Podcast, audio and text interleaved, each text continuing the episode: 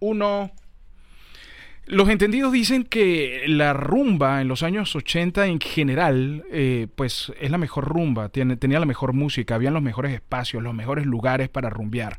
En este podcast eh, vamos a conversar con Fernando Fuenmayor y Oscar Leal, los DJs de la época en Venezuela, para que nos cuenten si eso era así. La buena actitud y la buena onda se comparten. Y aquí se vino a pasarla bien. Dale Play Miami. Dale Play Miami. Con Lucía Tobar y Fran Carreño. Por VDM Radio. Contenido global para rediseñar tu mente.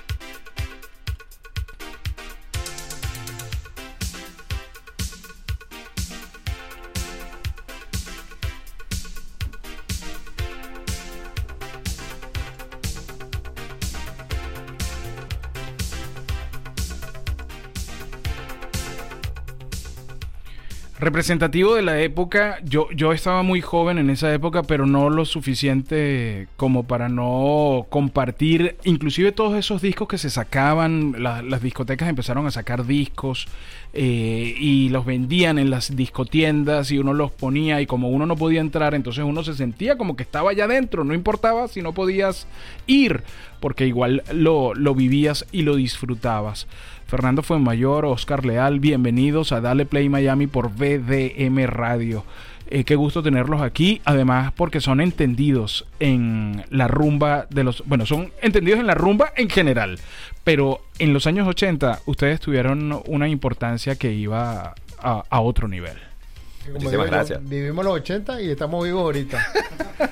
Hay muchos que están vivos ahorita, pero en los 80 no estaban, así que no saben cómo es cuento. Exactamente. Mucha de la gente que nos está escuchando, de hecho, pero pero es una referencia porque siempre uno evoca y uno dice, oye, ¿te acuerdas de aquella canción? Además era la época de los grandes grupos, de los grandes intérpretes. Eh, ¿Están de acuerdo ustedes con eso? 100%. 100%, ¿no? Luego los 90 no fueron tan fértiles y el 2000 pues ni siquiera se ha fabricado, los 2000 se ha fabricado más... Eh, más artistas, no lo sé. Sí, bueno, yo particularmente pienso que el tema de los 90, todo el mundo generalmente tiende a, defender la, su época juvenil, la que más disfrutó como en su soltería o en su noviazgo, como lo quiera ver. Pero sí, tú hablas con alguien de los 90 y te dice, no, definitivamente los 90 fue la mejor época. Y hablas con alguien del 2000 y también te dice lo mismo. Entonces, bueno, yo creo que sí es importante una de las frases que acabas de decir, que, que e, era, era una época donde había muchísimos lugares y tenías muchísimas opciones para escoger. La música no era lo que es hoy actualmente, que cualquiera... Me acabo de ganar un coin. ¿Un coin de qué? Coin de tu madre.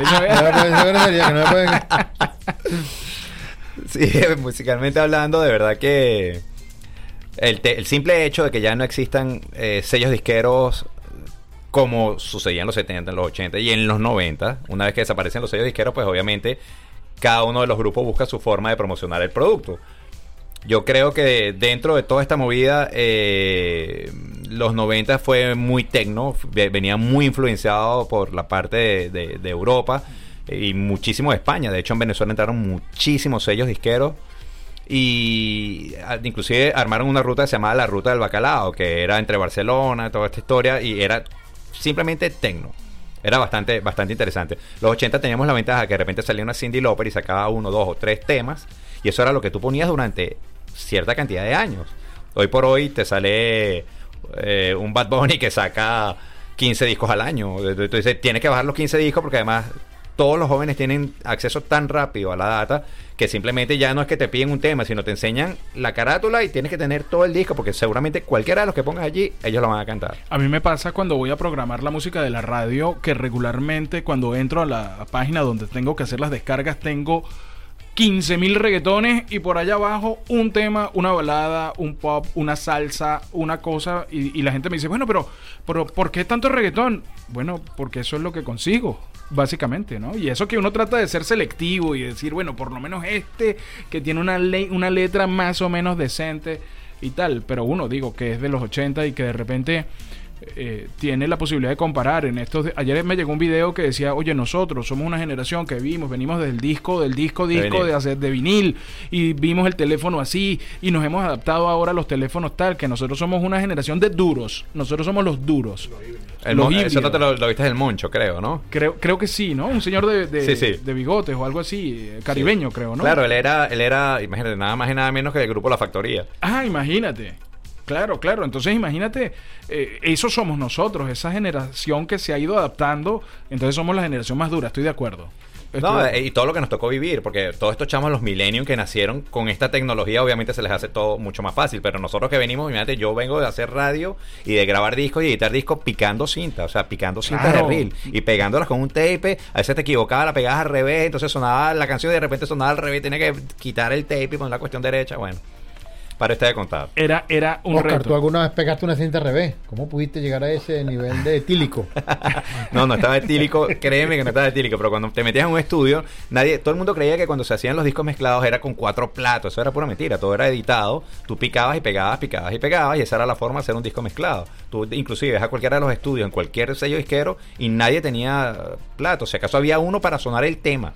Pero no existía ni un mezclador ni, un segundo plato. ¿Y la creatividad? ¿Había más artistas que pegaban discos en esa época o, no? ¿O se pega más ahora? Yo no sé, yo creo que ahora es mucho más sencillo eh, porque obviamente el, el, el, radio escucha tiene acceso absolutamente a toda esa data. Mientras que lo que nosotros, nuestra generación escuchó era lo que sonaba en la radio, los que o pagaban payola o simplemente eran buenos. Eso, eso, eso sucedía en aquella época. En esta época, ¿qué sucede? Señor, uh, señor Fernando Famayor. me quedé en blanco, se me fue. El investigador submarino lo llamará. El octavo hombre. Eh, sí, siete ediciones con siete hombres. No, yo lo que yo lo que veo es que antes antes era como una aproximación al oficio mucho más orgánica, ¿no? Y en todo lo, en todos los ámbitos tú lo ves así. La tecnología en algunos momentos aborda la creatividad y se la lleva por el medio. Y otro y otros en otros momentos la creatividad sobrepasa la capacidad de la, de la tecnología del momento, como fue el caso de la Guerra de las Galaxias en su primera instancia, que el tipo se sentía frustrado porque toda su creatividad no tenía manera de plasmarla como él se la imaginaba. Y en los últimos films de repente está pasando que la tecnología es la que manda y un nuevo efecto, como le pasó a Michael Jackson aquella vez que fue novedoso con el morph, ¿te acuerdas? Que cambiaba la cara de forma. Sí y tú comparas ese video con de repente un thriller y tú dices, thriller no tenía cómo hacer que el lobo pareciera algo poco risible, pero todo el mundo estaba impactado con la creatividad y el impacto que ocasionó un video como ese, de ocho minutos y toda la antesala y todo lo que significó eso. Y cuando ibas al morph era una carita que cambiaba de chino para Michael Jackson, de Michael Jackson para el negrito, el negrito para el catire, el catire para el niñito, el niñito para el viejo. Y la canción estaba ahí como ni fu ni fu. Entonces yo creo que todos son ciclos, pues en el dentro de yo he hecho fiestas retro del 2000. Lo que en el 2000 estaban rumbeando, ahorita tienen 40 años y ya ya ya se dieron su espacio de tener su retro. Entonces, en este caso estamos evocando los 80 la yo creo que principios de los 90, sí 80, 90. yo 85, 95 tal vez. Exacto. Esa década. Sí, yo, yo, yo siempre, yo como en lo personal califico que la, cuando te hablan de la música de los 80, yo la califico 85, 95, 75, 85. 95, 2005, ¿no? Pero entonces Porque es como que la, la degeneración de, de, un estilo con las nuevas ideas que se, que se enfrentan, sin embargo mantienen un matiz y luego ya rompen en el, en el año, rompen ya con el nuevo, con el nuevo ciclo. Pero entonces, ¿eso, ¿eso eran años más sorprendentes? O sea, ahí pasaban más cosas que lo sorprendían a uno en, líneas generales, en la música, en el video, en el cine, eh, que ahora. Eh, bueno. O la democratización ahora nos ha quitado sorpresa. Yo no lo vería de esa manera, y es simplemente es tecnología. Y obviamente todas estas nuevas generaciones que se van sumando a, tratar de hacer algo eh, que muchos ven los retros, que nos ven como viejos o como antiguos. Y que generalmente yo particularmente he tratado de, de, que me quiten ese estigma de, de, retro. De hecho, yo hoy por hoy toco mucho en festivales y este tipo de cosas actuales para todos los jóvenes. Pues, y, y muchos ni se imaginan lo que, ni de dónde viene mi, mi mis raíces. Y los grados que tú haces. Claro, además yo hago el, el 80% de, la- de las fiestas de grado en Venezuela. Eh, hago 15 años que la gente dirá, bueno, este señor hace 15 años. Bueno, no se imaginan de verdad todo lo que viene atrás de, de, de- esto. Y Tú ves un David Guetta que todo el mundo habla, oh, David Guetta, sí, pero David Guetta es contemporáneo conmigo. David Guetta hacía fiestas en Ibiza donde su esposa era la que repartía flyers en la playa. Imagínate, entonces... ¿Qué tal? Sí, sí, bueno. De esto, de este mercado, de la parte de los DJ, créeme que yo sí considero que son los pioneros en cuanto a darle ese puesto al DJ como tal. Fíjate que ya el DJ pasa de ser eh, parte de un club o parte de una miniteca, como se llamaba en Latinoamérica, a ser una figura pública. O sea, te empiezan a ver como un artista. Te me adelantaste ahí porque justamente estamos conversando con Oscar Leal y con Fernando Fuenmayor, eh, dos reconocidos DJs en Venezuela y aquí en el sur de la Florida.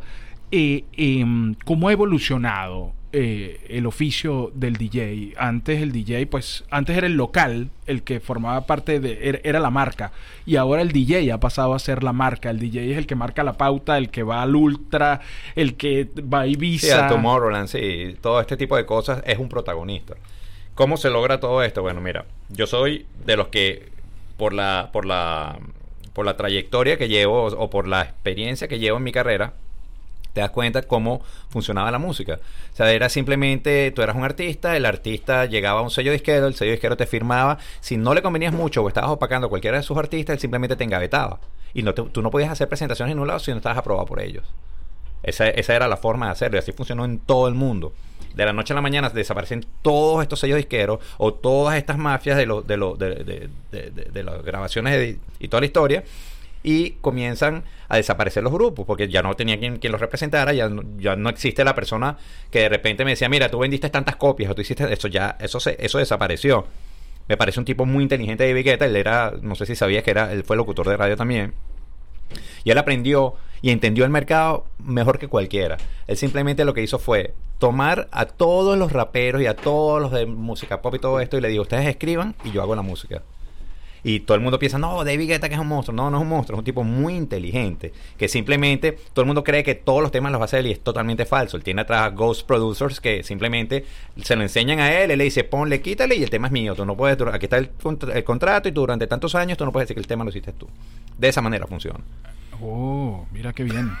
Sí, me quedo, me quedo yo así que ya va, porque uno piensa que es poner los equipos y hacer la selección musical y empezar a pinchar y, y dale. No, vale, no. Mira, si tú quieres, por ejemplo, entrar a un ultra o tú quieres entrar a cualquiera de estos festivales, tú no es que, a menos que seas del grupo de ellos, los franceses armaron como una rosca, la misma rosca que te podían tener los sellos disqueros.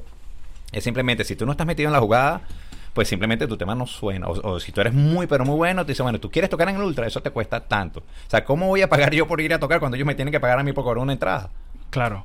Entonces- pero, pero eso te da renombre, eso te cotiza con los otros festivales, etc. Sí, pero te das cuenta que, bueno, pues tocar en un main stage, te piden así en tu cara, son 45 mil, 50 mil dólares si tú quieres tocar en el main. Y si quieres tocar en los de los lados, son 15 o 20 mil dólares. Gran silencio, solamente se Sí. escucha la masticada de chicle de Fernando No, Fuenmayor. Yo, yo pagué, de pero me suspendieron la... yo, yo pasé, la tarjeta no me pasó. No pasó. La Capital One del límite 500.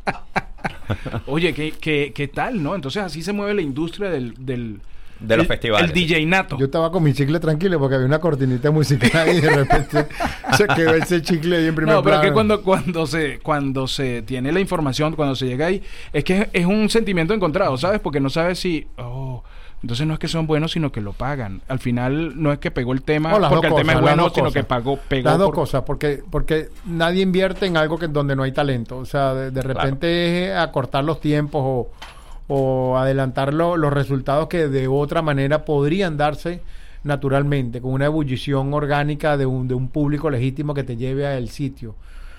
Pasa que acortando los tiempos ganas mucho más, ganas tiempo, ganas dinero, ganas eso. O sea, no, no, no. no. Si tú te montas, pagas 100 mil dólares y te montas de principal y estás en la hora prime del, del principal set y eres malo, señores, ahí Ni que hagas lo bota- que hagas, sí. botate los reales. Perdiste la platica. Botate los reales. sí. Sí, ni que hagas lo que hagas. Pero independientemente se mueve es de esa manera. O sea, tú dices, hay artistazos. O sea, yo, por ejemplo, tú me hablas a un Avicii. Yo tuve la oportunidad de abrirle a Avicii cuando se presentó en Venezuela también.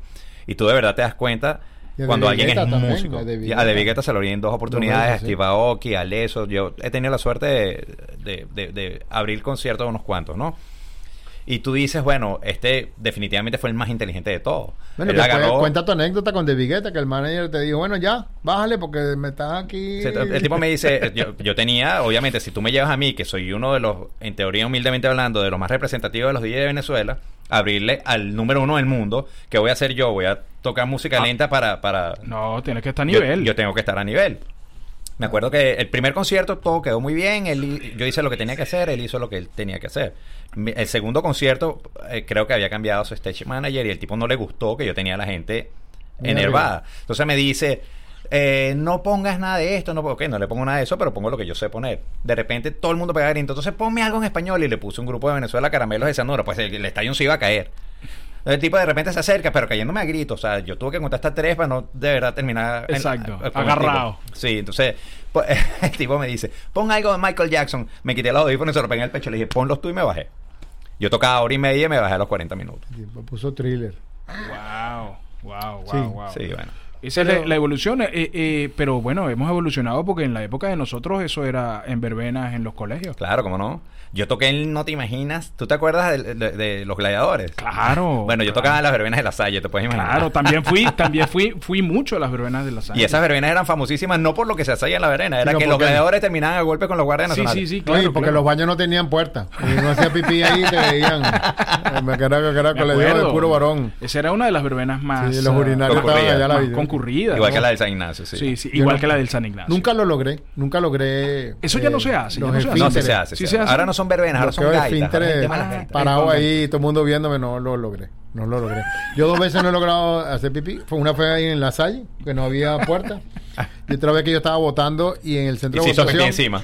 No, yo me estaba orinando porque la cola era una cosa que llegaba al Club Santa Paula y le dije al guardia, y el tipo, sí, claro, cómo no, y se me paró un tipo con un casco que era de la abuela de él, así como una paella arriba de la cabeza, la orinada. con un fal dentro del baño. Y yo, no, gracias, se me quitaron las ganas, vuelve para la cola.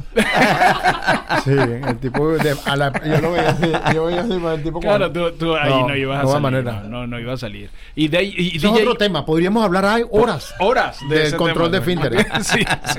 Es otro tema. Eh, DJ Fer, eh, cuéntanos un poco de tu experiencia también como DJ y después vamos a hablar de eh, lo que vamos a ver, de lo que vamos a disfrutar el 28 de diciembre. Claro, por favor. En esta rumba que ya usted está escuchando por BDM Radio en la rotativa, están escuchando la promoción. Gracias, muchas gracias por el apoyo. De verdad, mira, lo- los 80 en Venezuela fueron muy bonitos, fueron, fueron, fue una época muy sana, muy...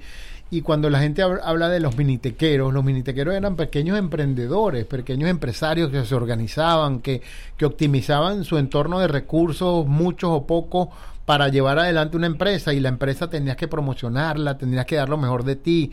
Había una creatividad con un nombre, había una creatividad con un logo, buscar el conocimiento de Los ese muebles. entorno cercano. Y como digo yo, el mejor, ¿cuál es el mejor DJ? Del mundo, el que estudió contigo en el salón. Ese se sabe tu vida completa, se sabe tus gustos, se sabe la canción con la que tú te enamoraste. ¿Qué pasa cuando uno se enfrenta a una audiencia donde hay 3.000 personas?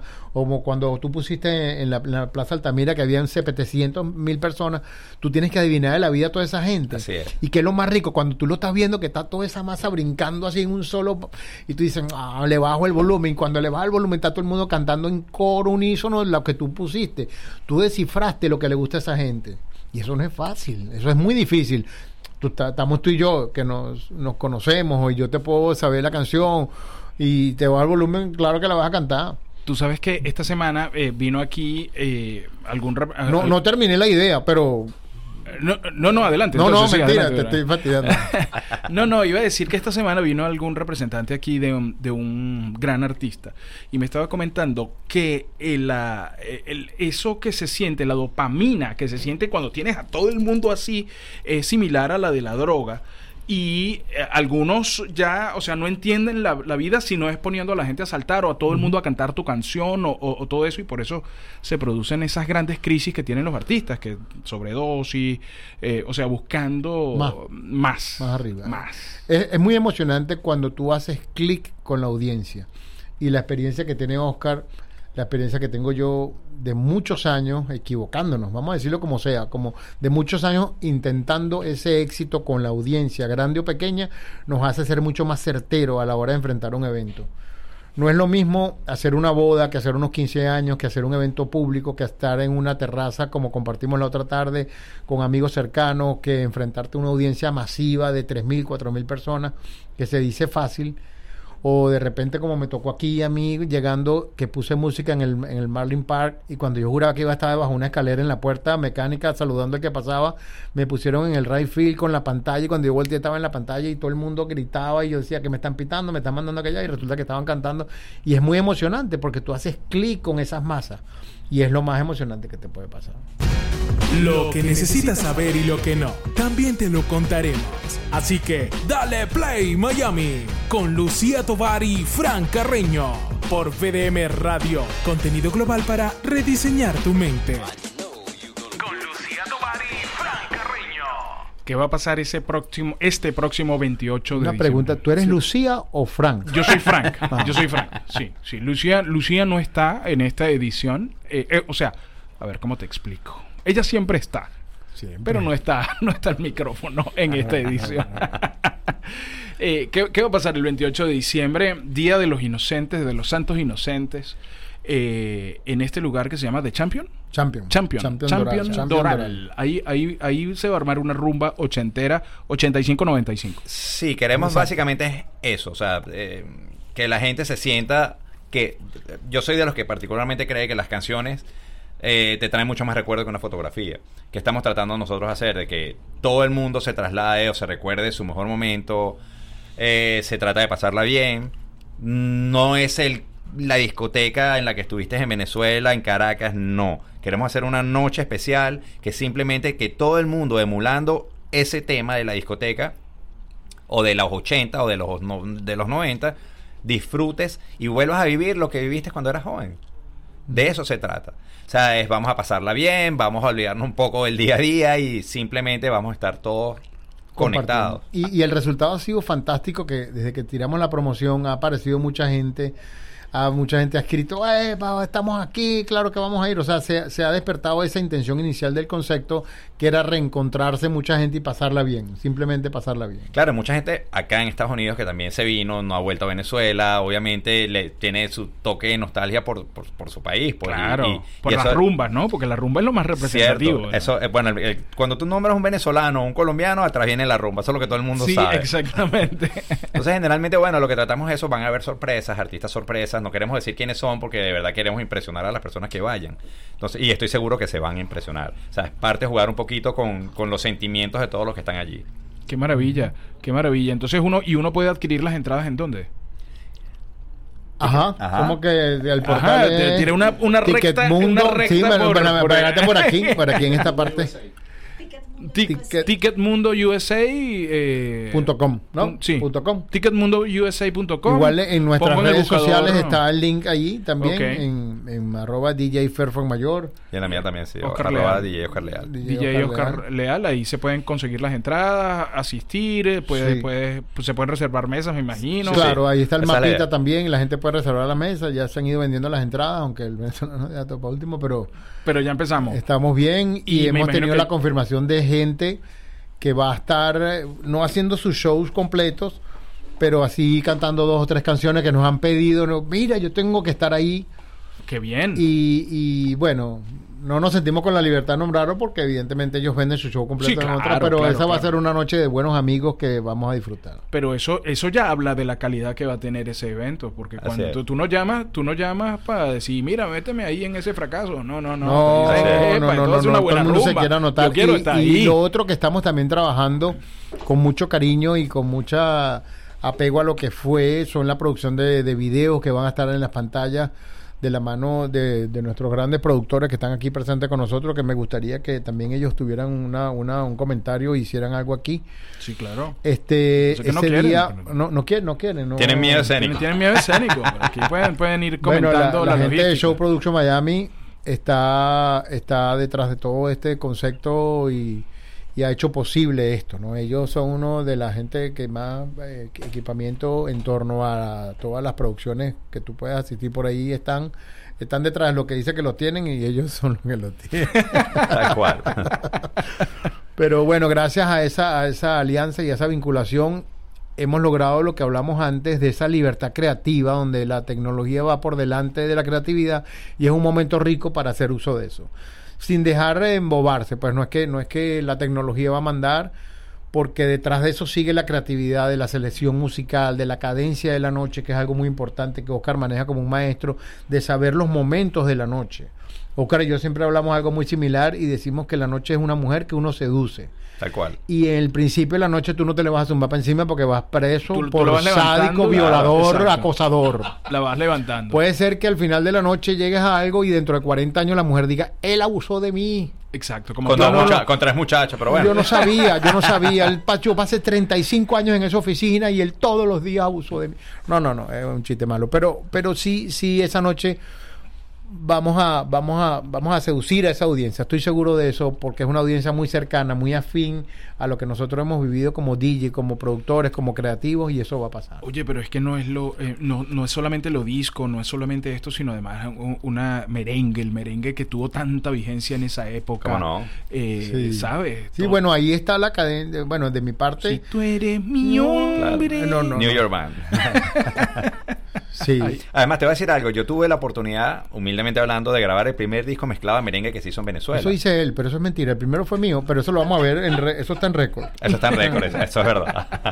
Y entonces... eh, No, y, sí, con- y recuerdo que, o sea, ni siquiera eran merengue. O sea, era- yo creo que era el primer pero eran disco- esos de los 50 cañonazos de la... de No, esto, era el ¿no? primer. Se llamaba. Cañonazo de cumbia. Eso, eso no, eso no es- Era el primer disco, yo recuerdo que fue el primer disco que sacó Juan Luis Guerra y, eh, y pertenecía al sello Rock Band. Entonces, claro, ellos, yo trabajaba en la discoteca New York, New York, en, en Venezuela, en. Caracas. Y recuerdo que bajaba el gerente de, de- de- la mano derecha de Rodolfo Rodríguez, que era el dueño de la, de la disquera. Y eh, era para ver qué ponía yo. Y en la discoteca no se ponía merengue. O sea, en la New York no se ponía merengue. Era toda la noche, o era New Wave, o era eh, música dance. Pero el merengue no existe hasta. Viene a aparecer en la discoteca tipo 85, 86 más o menos. Y recuerdo que era. Yo puse cuatro temas del disco nuevo de Juan Luis Guerra. Eso quedó grabado, ¿no? El año que dijo. Sí, sí, sí. Ok, ok. Sí, sí, Vamos a un segundo programa que yo vengo con mi, con mi copyright del 83. Claro, yo, yo te voy a decir lo que decía mi gran amigo Salvatore. Decía, había, lo, lo que pasa es que, y, y no es por denigrar a nadie, ojo, había los No, que eran no del diga, no oeste. diga, no diga eso. Oscar, Oscar es una cosa seria, porque. Oscar dice, coño, bueno, yo no, yo no quiero decirle nada, nada, pero yo soy el carajo que hizo tal cosa. ¿no? no, que él me está refutando el año. que- él sabe que el merengue no se ponía.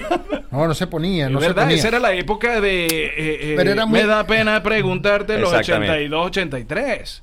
Eh, claro, Willy. Colón, de ahí, de ahí, de ahí, primer- ese fue el primer merengue. de ahí fue donde me empezó el boom. De ahí vino. Sí, yo, yo creo que el boom. Que se mezclaba cuando, con cuando Luna de miel en Puerto reventó Rico. lo comercial. Luna de miel en Puerto Rico. el tema merengue, hubo mucho merengue y el merengue en verdad no se mezclaba, sino se ponía uno detrás de otro, como Ajá. hacen hoy en día los llamados selector. Terminaba uno, venía otro. Terminaba... De hecho, era una picardía que arrancara más o menos en tiempo. Y eso era lo que los normalmente hacían. Pero, pero yo no estoy seguro si fue un remix que hicieron los hermanos Rosario o fue el remix de Mi Cocha Pechocha, que fue uno de los primeros remixes. Cuando tú hablas de un remix, agarrar una canción y remasterizarla, alargarle los, los beats, tener Pechocha, una, una, una cuestión de entrada, ta, ta, ta, ta.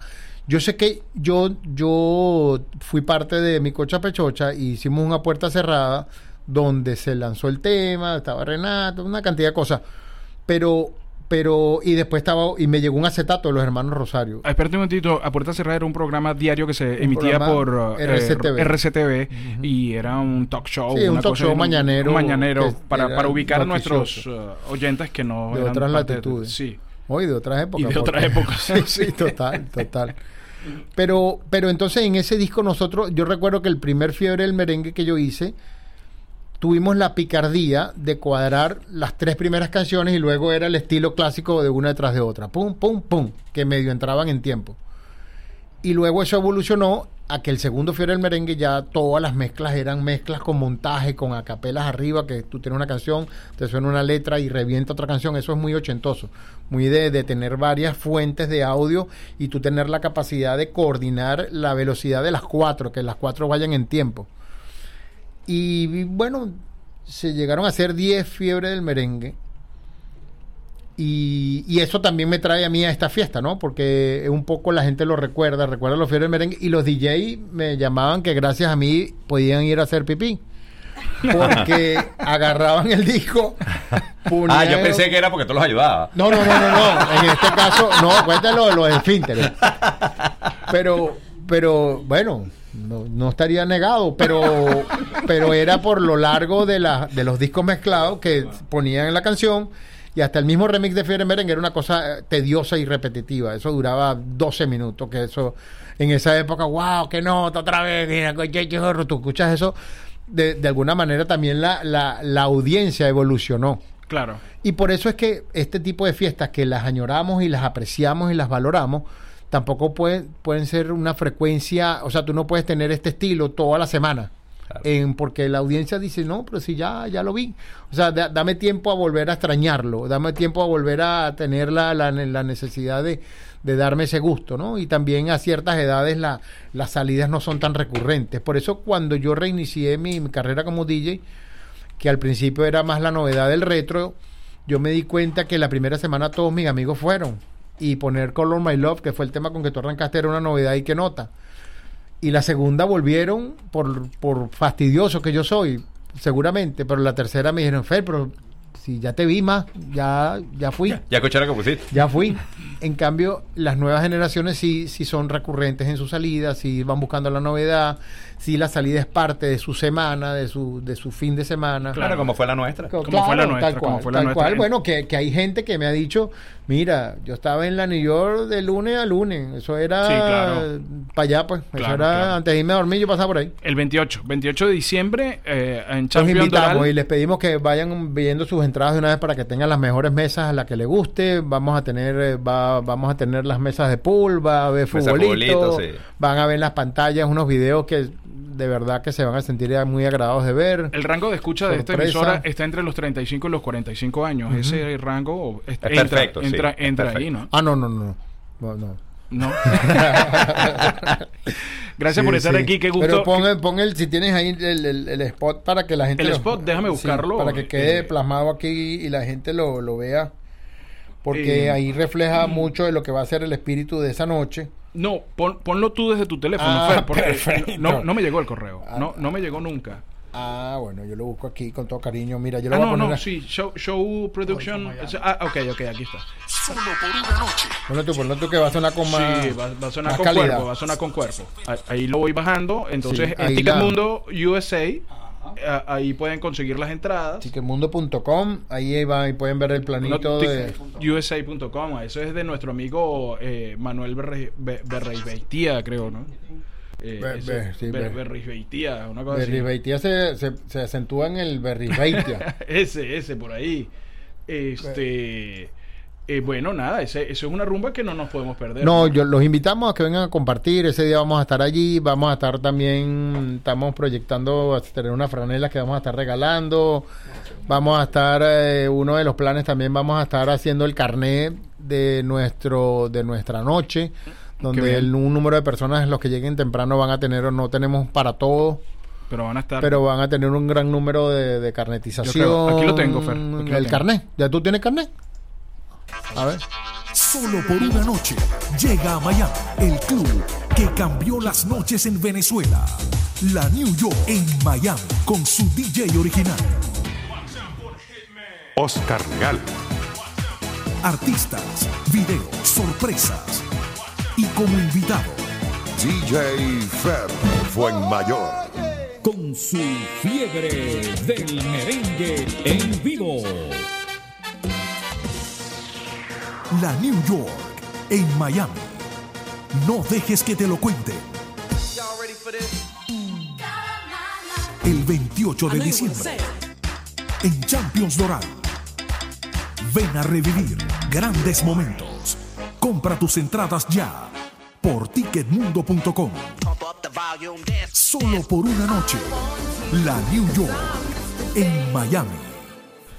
Ahí está ese comercial que ya lo tengo aquí en, en eh, para colocarlo en la Te rotativa. agradecemos muchísimo. Eh, Estás y- invitado y además ponerlo- a decirte. Y, y para que la gente vaya y asista y todo eso. Así que cuenten con todo el apoyo. Dime, dime. ¿Ibas a decir algo? ¿Estamos al aire? No, pero si quieres, ¿no? Está bien. Ah, Bueno, está bien. Eh, gracias por estar, Fernando y. Oscar. eh, Nuevamente los invitamos el 28 de diciembre.